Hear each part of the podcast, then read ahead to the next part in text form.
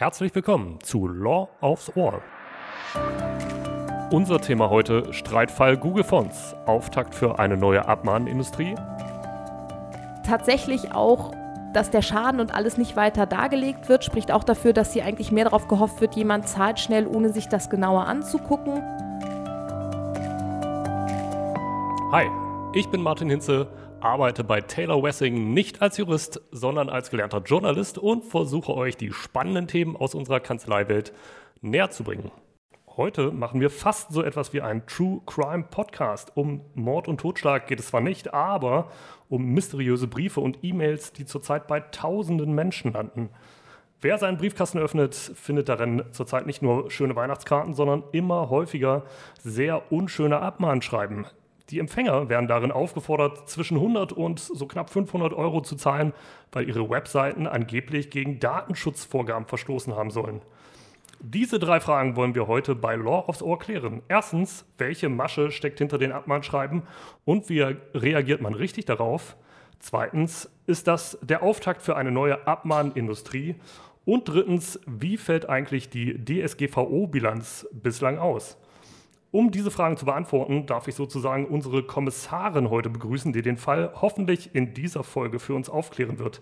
Wiebke Reuter, Sie ist Rechtsanwältin und Spezialistin für Datenschutz und arbeitet im Berliner Büro von Tyler Wessing. Hi Wiebke, toll, dass es mit dem Podcast heute klappt. Heute nehmen wir bei dir sogar in der Hauptstadt auf. Sehr schön.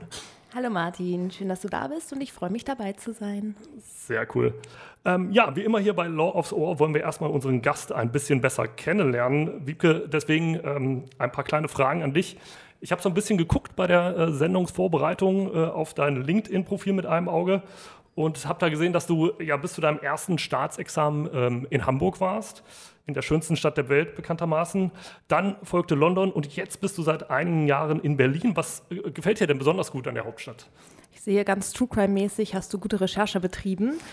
ja, an Berlin gefällt mir eigentlich vor allem die Vielfalt, die es bietet. Also ich finde, hier ist das Beste aus. Man hat die Natur um die Ecke, man hat viel Kultur, kann gut essen gehen, kann abends weggehen.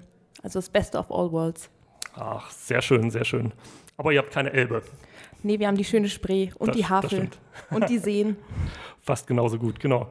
Ähm, ja, nächste Frage. Äh, muss man denn als IT-Rechtsexpertin wie du so in der Start-up-Metropole Berlin sein, um quasi das Gras wachsen zu hören und da so Kontakte zu knüpfen?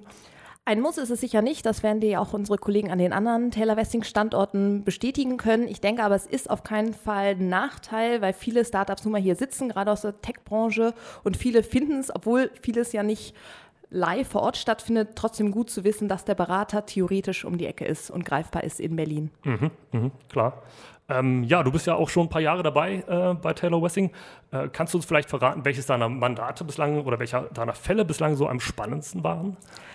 Ich finde tatsächlich, dass es gar nicht so einzelne Mandate sind, die es besonders spannend machen, sondern gerade das Datenschutzrecht ist einfach ja noch relativ jung und noch ein bisschen im Fluss. Und ich finde, das Spannende daran ist einfach, dass man viel gestalten kann, dass es nicht ist, dass man die bestehende Rechtsprechung nur sich ansehen und runterbeten muss, sondern dass man oft die Möglichkeit hat, mit dem Mandanten noch Sachen zu lösen und ein bisschen kreativ zu sein in der Rechtsberatung.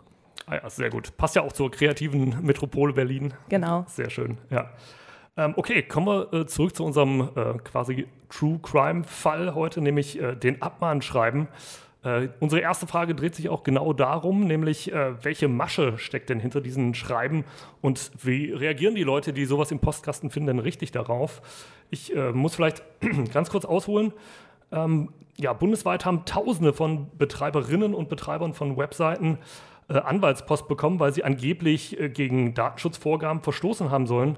Die Vorwürfe klingen äh, alles andere nach einem, als nach einem Kavaliersdelikt, denn durch die Benutzung von Schriftarten des Suchmaschinengiganten Google, den sogenannten Google-Fonts, sollen personenbezogene Daten von Besuchern der Websites weitergegeben worden sein, ohne deren Einwilligung. Ein Verstoß gegen die Datenschutzgrundverordnung DSGVO, also äh, die Forderung, ähm, 100 Euro Schadenersatz und eine Unterlassungserklärung sowie äh, ja, so bis zu 360 Euro Anwaltsgebühren, davon ist zumindest zu lesen. Ähm, die größte deutsche Industrie- und Handelskammer, die IHK München und Oberbayern, äh, warnte kürzlich von einer, vor einer Abzockmasche. Ähm, wie ist denn das überhaupt? Verstößt denn die Benutzung der Gratis-Schriftarten von Google tatsächlich gegen die DSGVO? Hier gilt wie immer, es kommt darauf an. Ähm, vielleicht einmal kurz noch zum Hintergrund, warum gibt es gerade diese Abmahnwelle? Auslöser war ein Urteil vom Landgericht München aus dem Januar, das tatsächlich nämlich Schadensersatz zugesprochen hat. Und die haben in ihrem Fall auch festgestellt, dass die Nutzung von Google-Fonds in dem Fall gegen die DSGVO verstoßen hat. Nämlich, wenn man eine bestimmte Art der Google-Fonds-Einbindung nutzt, das nennt sich die sogenannte dynamische Form, wird wohl, so die bestehende Information, zumindest die IP-Adresse des Nutzers an Google weitergegeben, um diese Schriftarten sind es ja sozusagen darstellen zu können. Die Aufsichtsbehörden, da haben sich einige schon geäußert, sagen eigentlich, dafür bedarf es wohl einer Einwilligung des Nutzers. Die müsste man vorher einholen. Jetzt mal ganz unabhängig davon auch zu Problemen des ähm, Drittlandstransfers. Diese Einwilligung wurde wohl in vielen Fällen oder wird häufig nicht eingeholt. Ist das der Fall, müsste man wohl davon ausgehen, dass ein Datenschutzverstoß vorliegt, sodass deine Frage in diesen Fällen äh, mit Ja zu beantworten wäre, ja, es gibt Möglichkeiten oder Varianten durch die Einbindung gegen die Datenschutzvorgaben verstoßen wird. Mhm, okay. Ähm, Einwilligung einholen hieße, man muss äh, den Cookie-Banner dementsprechend platzieren dazu oder wie würde das funktionieren? Wenn das über einen Cookie erfolgt, könnte man den Cookie-Banner nutzen, man könnte auch mhm. ein anderes Pop-up nutzen. Technisch ist es gar nicht so einfach, weil meistens ist das ja in der Sekunde, wenn ich die Schriftarten sehe. Also es ist schon technisch die Frage, wie will man das umsetzen. Deswegen Einwilligung, ja, wäre eigentlich die Lösung. Ob das wirklich machbar ist in dem Fall, ist die andere Frage. Mhm, mh. Ähm, genau, du sagtest, Schadensersatzforderung ist im Prinzip rechtens. In den Schreiben ist ja ziemlich salomonisch die Rede davon, dass die Mandanten dadurch einen tatsächlichen und wirtschaftlichen Nachteil erleiden würden ähm, und sogar einen Kontrollverlust hätten ähm, von individuellem Unwohlsein, ist da die Rede. Das klingt ja alles relativ halbseiden, oder? Also jetzt zumindest für mein äh, nicht fachliches Gehör. Genau, also ich finde, man muss da ein bisschen unterscheiden. Ja, die Nutzung ohne Einwilligung in dieser dynamischen Form ist eventuell ein Verstoß gegen die Datenschutzgrundverordnung. Ob deswegen ein Schadensersatzanspruch besteht, ist eigentlich eine andere Frage.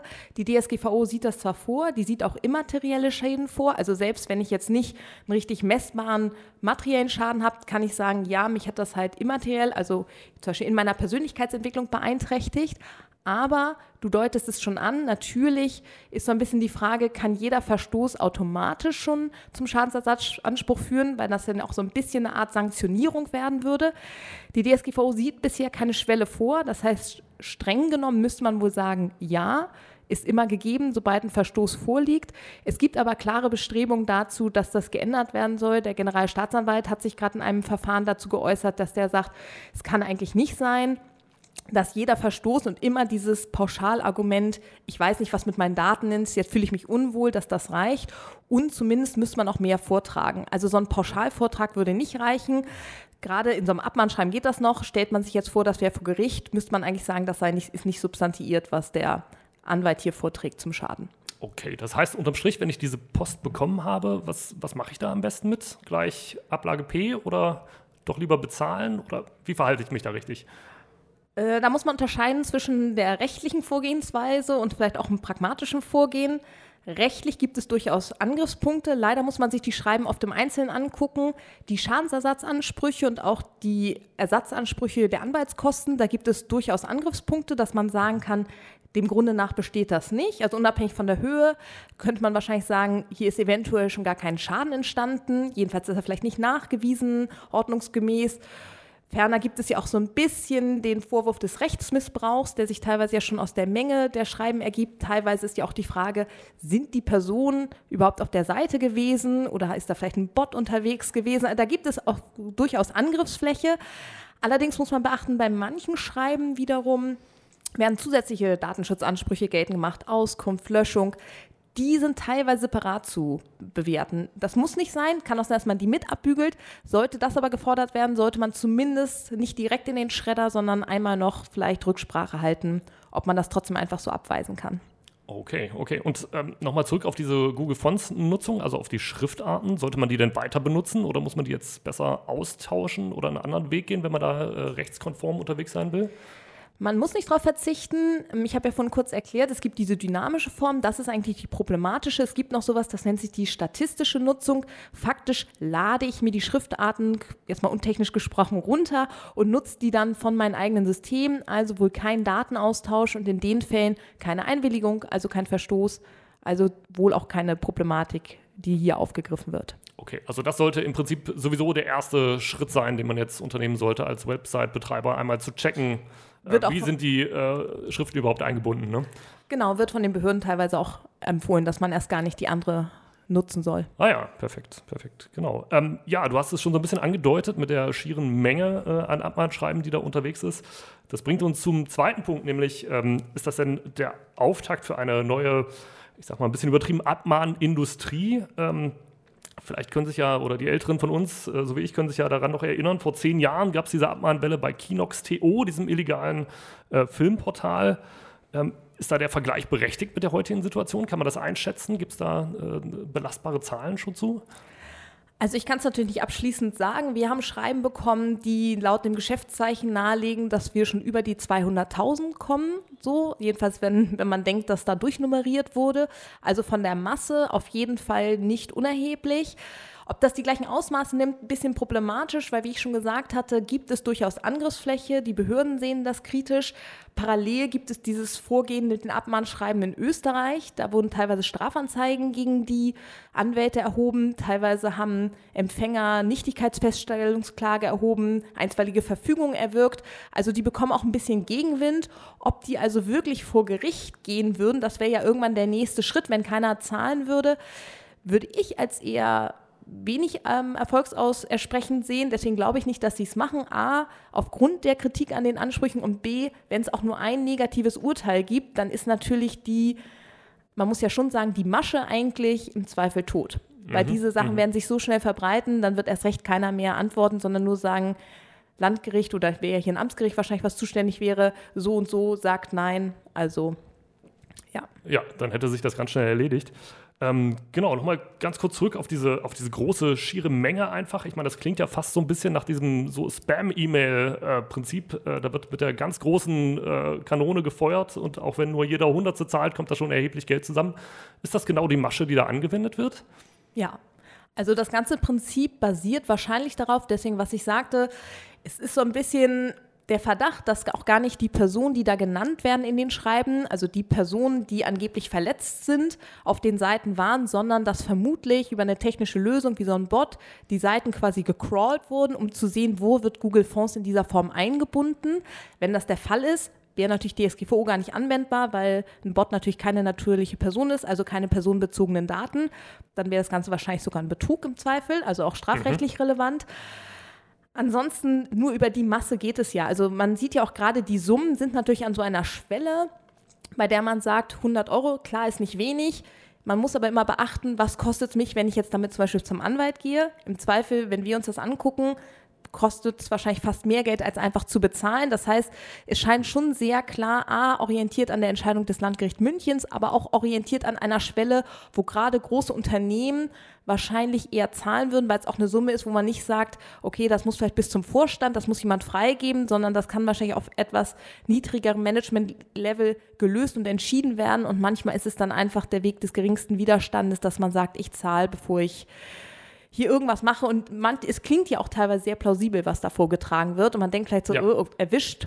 Mhm. Bevor jetzt noch die Behörde kommt, zahle ich 100 Euro und dann bin ich hier off the hook. Ja, ja, okay, verständlich. Ähm, genau. Die andere Frage, äh, handelt es sich hier um, schon um einen Rechtsmissbrauch? Du hast es so ein bisschen angeschnitten, also ein richtiges Urteil gab es ja dazu noch nicht, korrekt?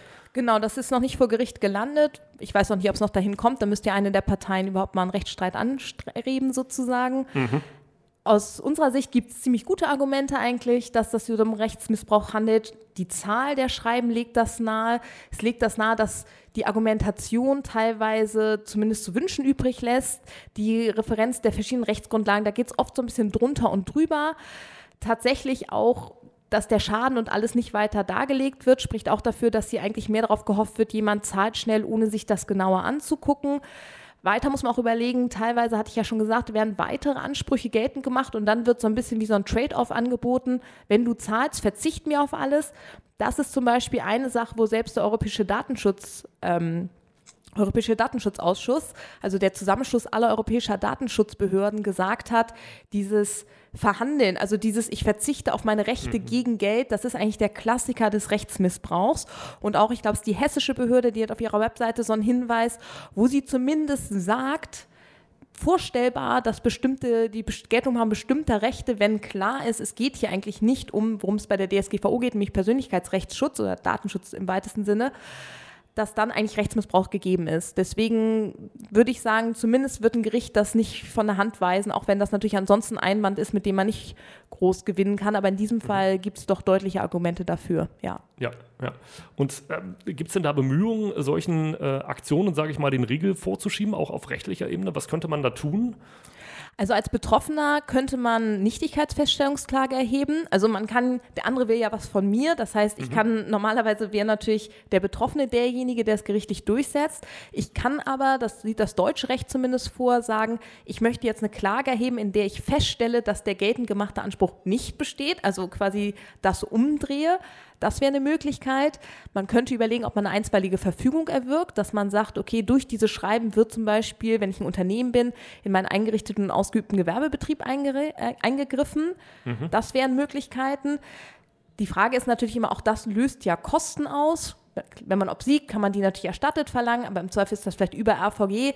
Das müsste also eigentlich jemand sein, dem es eher ums Prinzip geht, als dass das eine wirtschaftliche Entscheidung wäre. Das wäre also nur, wenn man sagt, ja. ich will das jetzt mal geklärt haben. Denn wie ich schon gesagt hatte, ist nicht davon auszugehen, dass die Anspruchsteller unbedingt vor Gericht ziehen. Ah ja, okay. Ähm, wären da nicht vielleicht mal Verbraucherschützer oder Unternehmensverbände mal äh, in der Pflicht, da was zu tun? Ja, also wenn sich da jemand beschweren würde, also auch die könnten theoretisch dagegen vorgehen, wahrscheinlich. Mhm. Gegen den ist natürlich immer so ein bisschen die, die Problematik, derjenige, der hier seine Ansprüche verletzt sieht, ist ja eigentlich ein Verbraucher und kein Unternehmen. Normalerweise würden die Verbraucherschutzverbände ja eigentlich gegen ein Unternehmen vorgehen. Deswegen muss ich mich, glaube ich, korrigieren. Wahrscheinlich könnten die hier nichts machen. Was noch eine Möglichkeit wäre, ich meine, ich möchte dazu jetzt nicht anstiften, aber klar, man könnte sich auch überlegen, ist das noch ordnungsgemäße Arbeit des Anwalts? Mhm. Natürlich kann man auch überlegen, wäre das mal was, wo man bei der Kammer Bescheid gibt. Ah, ja. Wobei das natürlich, muss man vorsichtig sein mit solchen Vorwürfen, aber mhm. Mhm. ja. Okay.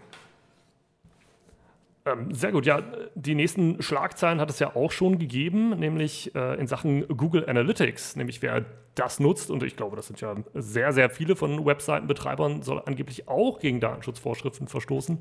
Ähm, kannst du das irgendwie einschätzen? Was ist da dran? Und es, es kommt da schon die nächste Welle sozusagen auf uns zu, nachdem die erste noch gar nicht so richtig ausgestanden ist? Also Google Analytics ist ein bisschen problematisch. Also Google Fonds, das ist jetzt hier einmal hochgekocht, aber wie gesagt, eigentlich nur durch dieses Einzelurteil so. Ansonsten spielt das in der Beratung, würde ich sagen, so gut wie gar keine Rolle. Ganz im Gegenteil, Google Analytics spielt eine Riesenrolle. Warum?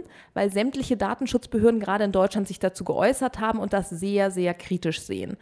Das heißt, unabhängig davon, ob vielleicht einzelne Schadensersatzforderungen geltend machen, wie es jetzt in diesem Fall war, drohen da viel eher Maßnahmen der Behörde, die im Zweifel auch deutlich ernster zu nehmen sind.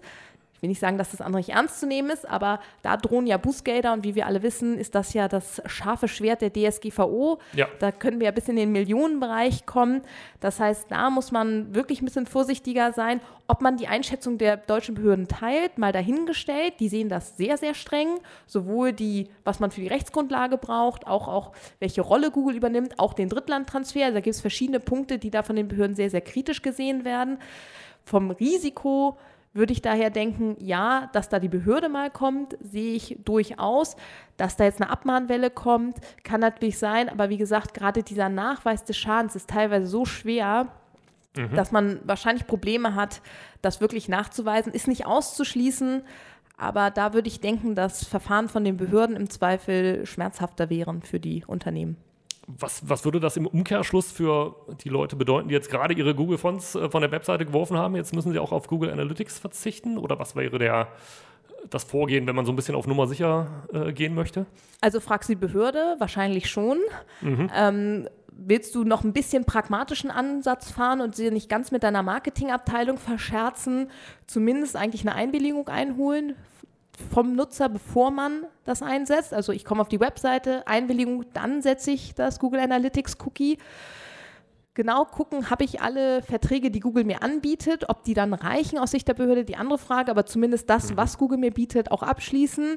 Dann Drittlandtransfer, also der ganze Rattenschwanz, SCC, Transfer Impact Assessment und was da alles sich nach sich zieht. Also sich da so gut wie möglich aufstellen, so gut wie möglich dokumentieren und dann versuchen zumindest die Verteidigungslinie so stark wie möglich aufzubauen, sollte es zum Verfahren kommen. Ah ja, okay. In Sachen äh, Drittlandtransfer übrigens, das äh, kann ich vielleicht an der Stelle kurz erwähnen. Äh, Wiebke ist ja Podcast-Profi ähm, und gern zu hören in unserem quasi Schwester-Podcast Data Date. Ähm, da wird das Thema äh, sehr ausführlich beleuchtet. Also wer sich da ein bisschen aufschlauen möchte, äh, dem sei das wärmstens ans Ohr gelegt. Ähm, ja, den Link findet ihr wie immer in den Show Notes, also ruhig mal reinhören.